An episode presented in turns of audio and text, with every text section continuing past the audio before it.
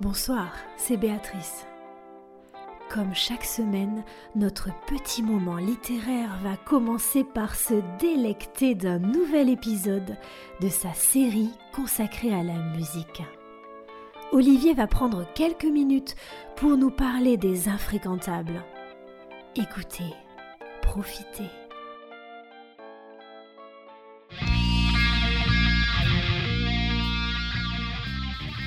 Bonsoir. Vous l'aurez déjà compris, la couleur sonore de l'émission de ce soir est un peu différente. Du rock, toujours du rock, mais du rock provençal. Oh, je vous vois venir.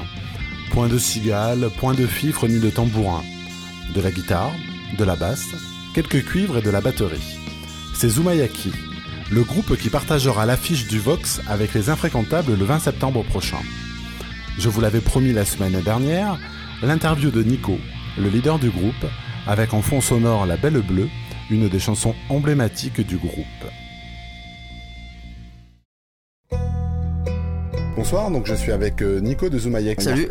Nico, est-ce que tu peux nous parler un petit peu de Zoumaï Ouais, Zumayaki, c'est un groupe donc de rock festif provençal. Euh, voilà, donc ben, les trois mots veulent tout dire. Donc ben, rock, donc il y a une bonne partie rock, mais de différents horizons, on va dire. Du rock, euh, ça peut partir de l'acoustique, en passant par du, on va dire une influence un peu de rock français, tout ça, avec de la guitare un peu plus soutenue, du son un peu plus saturé aussi, d'une manière toujours un peu festive. Et, euh, et bien sûr avec la touche euh, provençale. Et la touche provençale, c'est-à-dire quoi Vous chantez en provençal, euh, vous avez les couleurs provençales, il y a des drapeaux, il y a du, il y a du pastis, il y a, il y a des cigales, Alors voilà. quoi Alors il y a du pastis avant et après le concert. Et bien sûr, oui, non, en fait, on est, voilà, on fait pas du folklore provençal, mais on, on chante en provençal. Donc on est un groupe en fait bilingue, français et provençal. D'accord. Et euh, donc il y a des chansons provençales et il y a des chansons en français.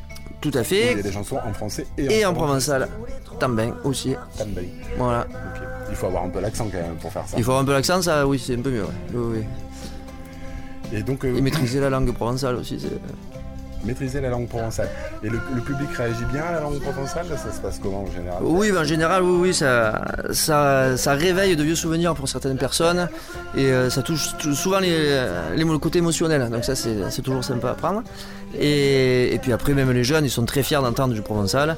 Et même les gens qui ne sont pas d'ici aussi sont bien contents de, voir qu'elle est, eh ben, a aussi une certaine forme de jeunesse qui, qui continue à parler, à chanter le provençal d'une manière moderne.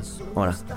Moi, j'ai eu la chance de, de voir euh, plusieurs de vos concerts euh, et, et, euh, c'est marrant un petit peu, euh, c'est un peu le Jimi Hendrix de, de- de la Provence quand on reprend euh, la Coupe au Santo par un riff de guitare, ça, ça rappelle Oui. des souvenirs. C'est un peu Woodstock à Solier-Stoukas. Eh ben c'est ça, eh ben c'était fait pour. C'était le petit clin d'œil. voilà, Jimi Hendrix l'a fait pour, pour l'hymne américain, mais nous on l'a fait pour l'hymne provençal. Voilà, encore une fois pour montrer que le provençal n'est pas une vieille langue, c'est pas une langue morte, non, c'est au- autant moderne que n'importe quelle langue, c'est une langue latine, elle mérite d'être perpétuée, d'être euh, reprise d'une manière aussi euh, moderne qu'une autre. Et autre chose que j'ai que j'ai remarqué euh, dans les concerts, c'est c'est la présence d'un instrument qu'on s'attend pas tellement à trouver en Provence, C'est le vrai. ukulélé. Qu'est-ce qu'il fait là le Je te voyais venir. Alors le ukulélé, c'était un ukulélé en plus polynésien. Oui. qui viennent donc de Polynésie, que j'ai ramené de, de là-bas. J'ai eu la chance un jour de partir en voyage en Polynésie.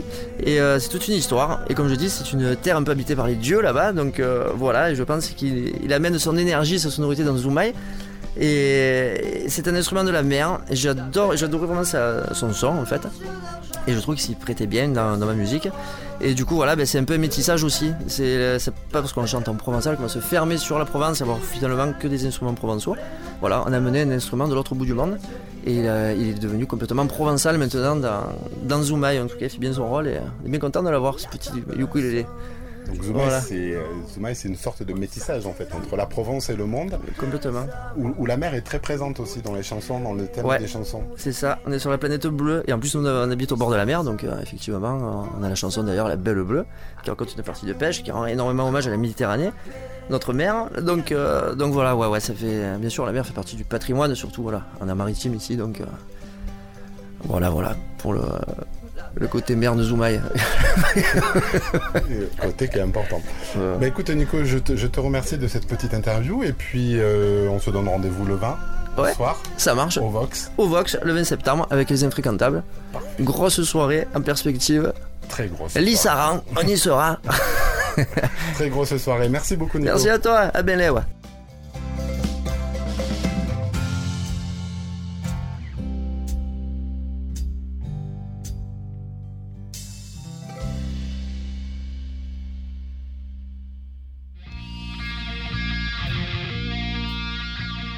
J'espère que vous avez autant apprécié que moi la bonne humeur communicative de Nico.